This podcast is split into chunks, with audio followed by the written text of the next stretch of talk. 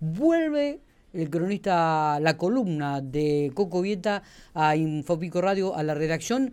Eh, Coco nos está escuchando, bienvenido, feliz año, feliz 2022.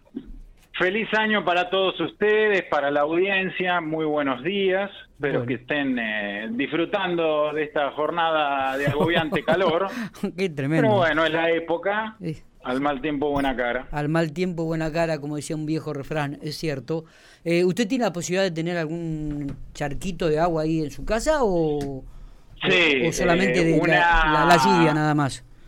Una eh, pileta que siempre en estos días es motivo de discordia porque, como no podía ser de otra manera, cuando la compré, compré la más barata que había. Eh, y lógicamente que tiene un tamaño en el cual cuando ingresan más de cuatro personas, digamos que es una pelela, pero bueno. Eh, yo lo que pasa es que una vez me crucé con una persona que me dijo algo muy cierto. Me dijo, cuidado el tamaño de la, de la pileta que va a poner, porque después los pibes se te van a estudiar y quedás como un boludo ahí adentro.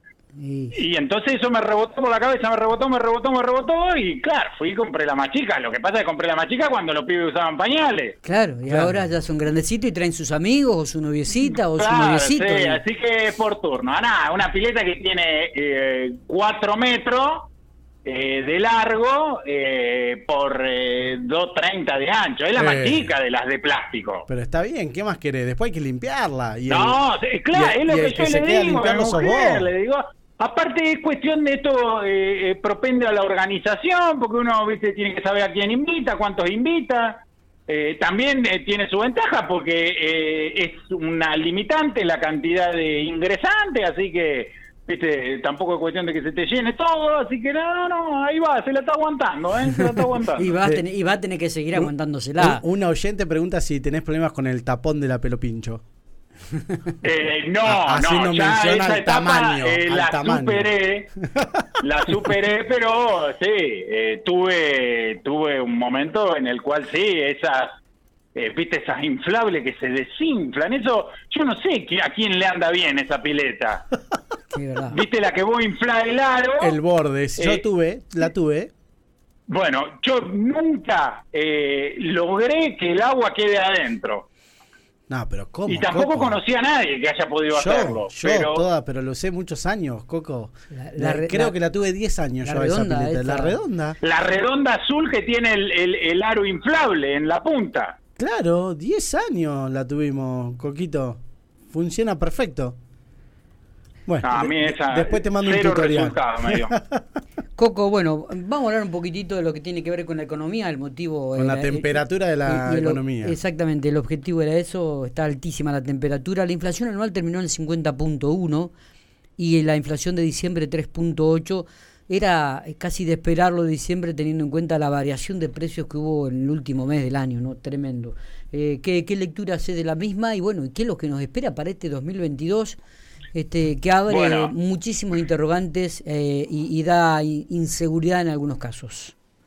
Bueno, en principio el 59 eh, con el que terminó el año 2021 tiene como condimento el hecho de que vos tuviste el tipo de cambio sumamente atrasado en relación a la inflación al cabo de todo el año, porque no nos olvidemos que la inflación fue pivoteando alrededor del 3, 3 y medio mensual y el tipo de cambio oficial ajustaba al 1%, eso le quitó presión a los precios y paralelamente tuviste tarifas congeladas. Esas dos cosas en el 2022 no las tenés, por eso el 2022 viene más picante en materia de inflación. Porque vos tenés que ajustar el tipo de cambio en, en virtud de lo que va evolucionando la inflación, vos tenés que ahora entrar a actualizar el tipo de cambio entre el 3 y el 4% mensual y eso tiene incidencia en los precios. Y después tenés que tocar tarifa de servicios públicos porque es la parte del ajuste que te falta hacer y donde no hay acuerdo con el Fondo Monetario Internacional. Vos hasta acá tenés una, una mecánica del ajuste que es por licuación, es decir, dos terceras partes del gasto público es ANSES, jubilaciones, pensiones, pensiones no contributivas. Tiene una fórmula de movilidad que está desindexada eh, y desacoplada del ritmo al cual aumentan los ingresos del Estado. Entonces, con la diferencia se va tapando el agujero. En el tercio restante están los subsidios económicos las tarifas de servicio público y la obra pública. Ahí es donde hay que hacer el ajuste que es motivo de discordia con el Fondo Monetario Internacional y aleja las posibilidades de un acuerdo en lo inmediato, a excepción de que haya lo que se está esperando, que es una intervención directa de la administración de Biden para que logre eh, forzar la aceptación de las condiciones que se pueden cumplir. Eh, pero estamos hablando de que el 2022, eh, teniendo en cuenta la, parte de, la política monetaria que te queda en el aire, porque la inflación es multicausal, pero tiene un anclaje eminentemente monetario. Vos tenés eh, a un Estado que gasta más de lo que recauda y que financia una parte de eso emitiendo moneda. Y esa moneda es la que después se te va a la brecha cambiaria y la brecha cambiaria te genera expectativa devaluatoria y eso es lo que te hace picar los precios.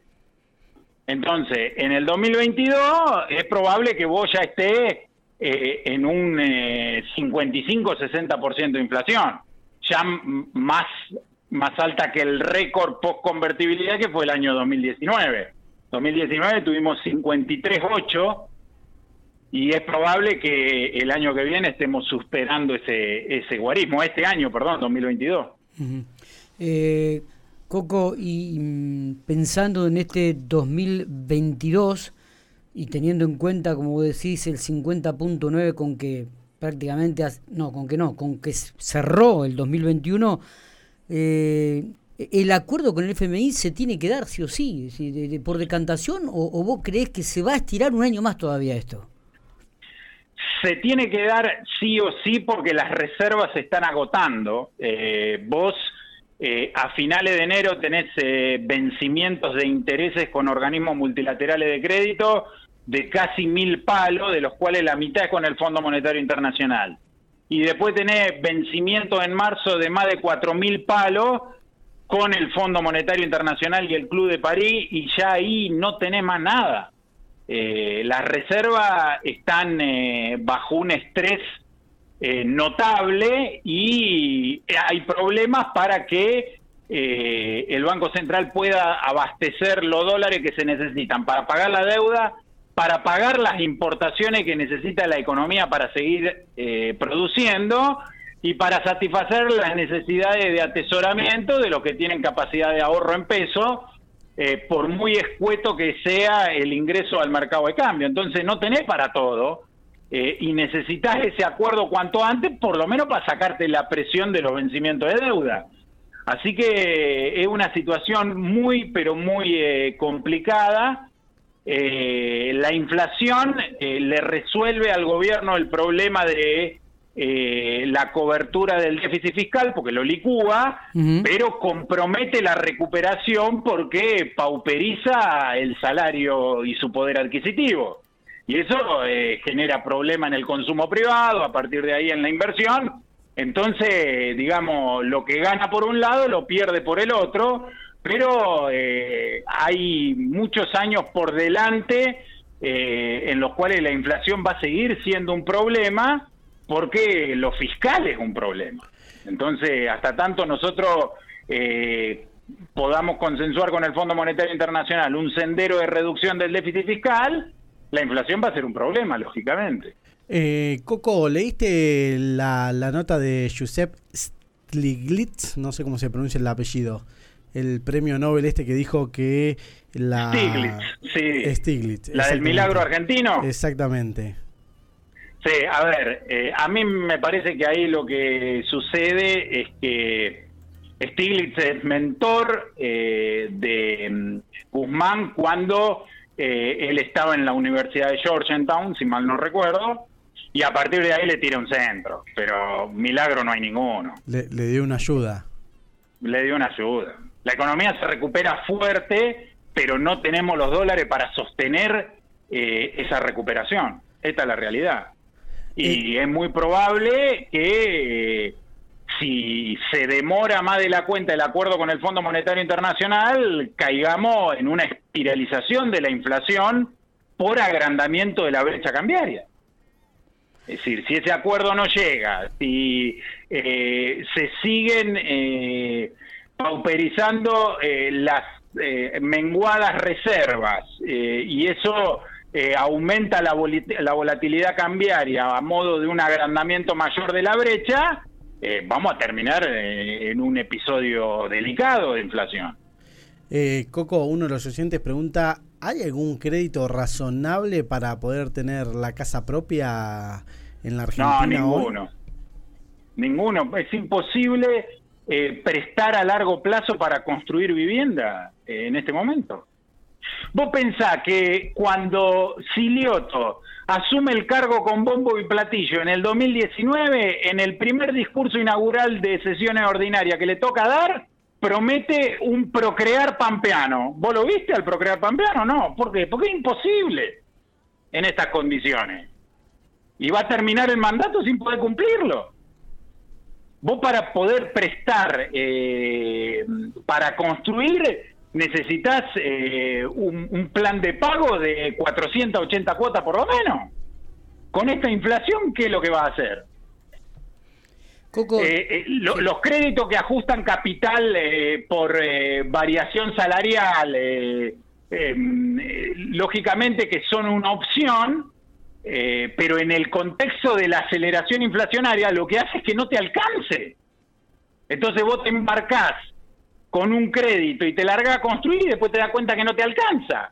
Y llega un momento donde tenés que atajar el alquiler y la cuota del crédito. ¿Y de qué te disfrazás ahí? Eh, eh, esos son los que da el Banco Nación, que da hasta 2 millones, si no me equivoco. Claro, que son para, para, levantar un tinglado. Soluciones habitacionales, creo, y ajustan por el índice de variación salarial el capital. Claro, sí. está perfecto, pero si no te alcanza. Sí, sí. ¿Cómo hace? Por eso, dos millones Dicen que son para construir 60 metros cuadrados, pero no te alcanza. Mentira.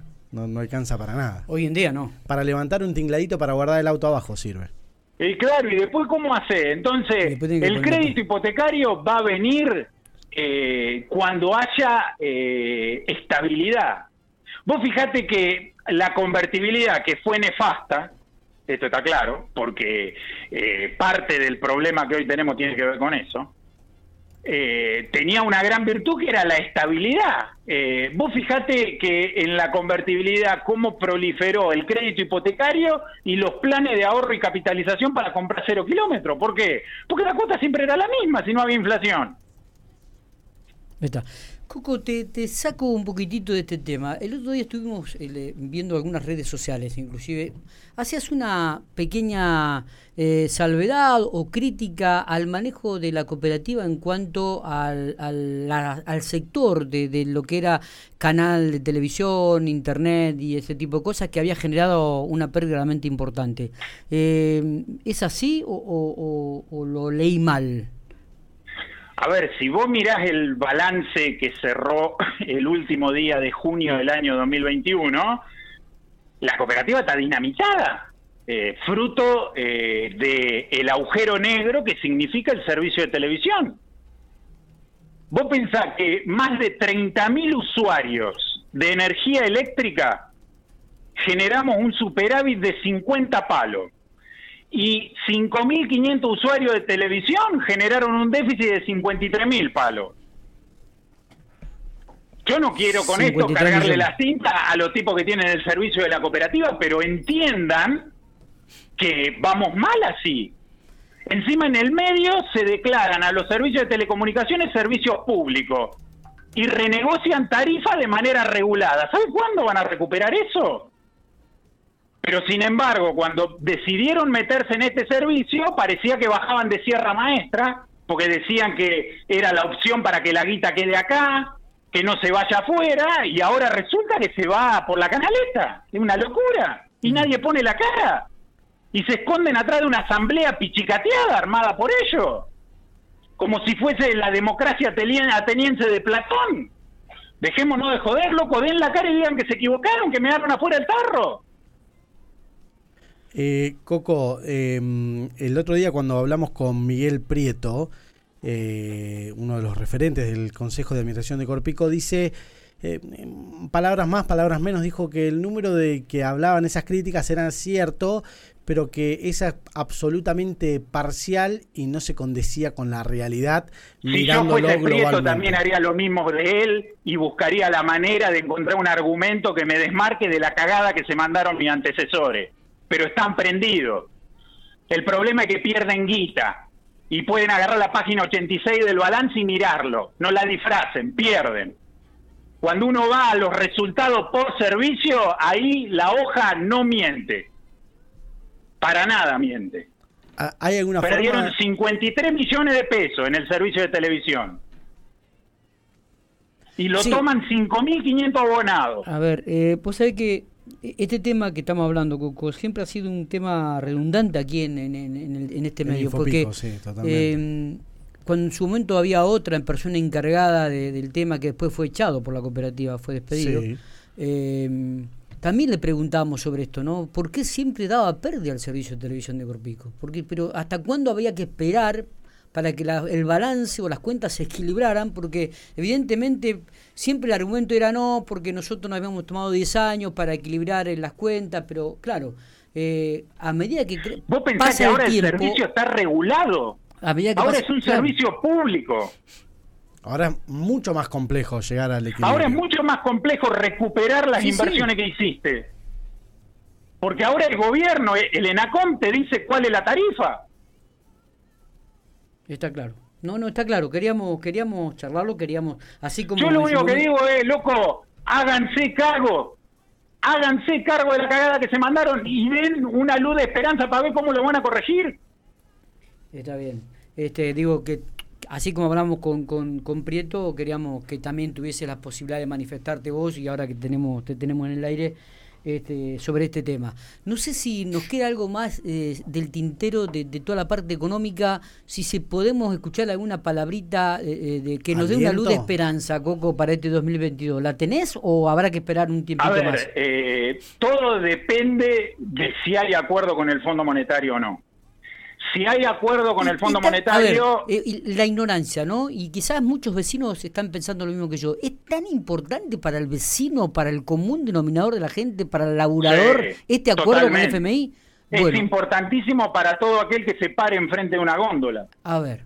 Porque el hecho de no firmar el acuerdo con el Fondo Monetario Internacional significa tensión cambiaria, expectativa devaluatoria y fogonazo inflacionario.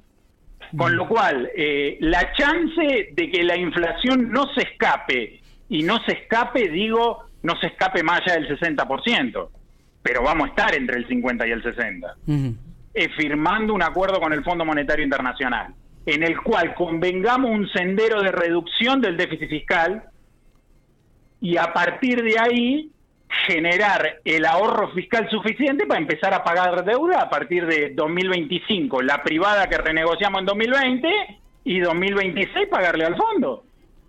Está perfecto. Ah, ahora, pero esto es necesario para cualquiera que quiera sentarse en el sillón de Rivadavia.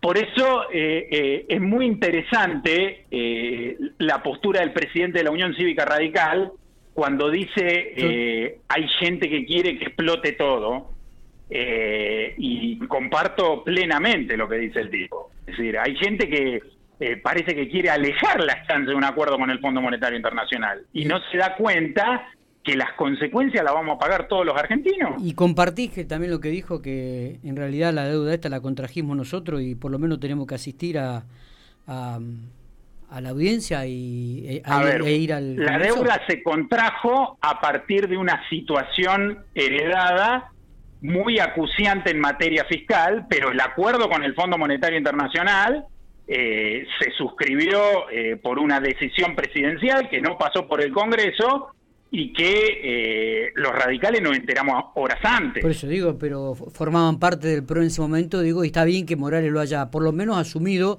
Después le llegaron bombas de todos lados, pero me parece fantástico que lo haya asumido este Morales diciendo que, bueno, ellos, eh, eh, integrando el PRO, habían hay que entenderlo de esa manera. Claro. Hubo una situación heredada insostenible por parte de la administración anterior. Sí que eh, desembocó eh, en la necesidad de tener que pedir ese crédito al Fondo Monetario Internacional acuerdo stand-by que tuvo errores, también hay que reconocerlo, porque hablamos, hablamos, se fue por la, canaleta eh, ah, de la formación de activos externos. Se, es decir, se habla de la crisis. Financiaste la fuga con eso. Totalmente, digo, se habla de la crisis que dejó el gobierno anterior, pero no se habla de los de lo que se hizo con esos 45 mil o casi... Claro, esos 45 mil millones se cambiaron a peso en el mercado local y que con eso se pagó las necesidades del Estado en materia fiscal pero los dólares, eh, al no haberse establecido un cepo oportunamente, se, fueron, se fueron. todos, exactamente. De que tampoco se hicieron las cosas bien. Bueno, yo creo que este habrá que, esperar, habrá que esperar este acuerdo, ojalá que se dé lo más rápido posible, como decís, y esperemos que el denominador común de la gente, aquellos que vivimos con el sueldo mensual y día a día, veamos los, los, frutos y los resultados en la góndola, como decís, cuando nos paremos, y también en el cajero, cuando tengamos que pagar la mercadería cada vez que vamos a la, a, la despensa o al supermercado, ¿no? Y es la verdad, eh, es la única manera de eh, empezar en un camino que va a ser muy largo, eh, que va a requerir mucho sacrificio, eh, pero que sin duda va a permitir que en algún momento, al final del túnel, estemos un poco mejor. Soluciones mágicas no, tiene nadie, ni este gobierno, ni el que espera en el banco de suplente para ser gobierno en el 2023. Cualquiera que diga que tiene la fórmula para arreglar esto, miente, porque esto se hace con sangre, sudor y lágrimas. No queda más lata para rascar. Por lo pronto, el usuario común que aproveche la hora 12 mientras dure que lo aproveche eh, mientras dure. El otro día, eh, y hay algunas ofertas interesantísimas, tengo que eh, cambiarle la bicicleta al pibe mío. Y por ejemplo, el otro día hay cadena de electrodomésticos que te ofrecen una bicicleta en 18 cuotas sin interés. Claro, eso, 18 cuotas sin interés con una inflación del 50-60 te la están regalando.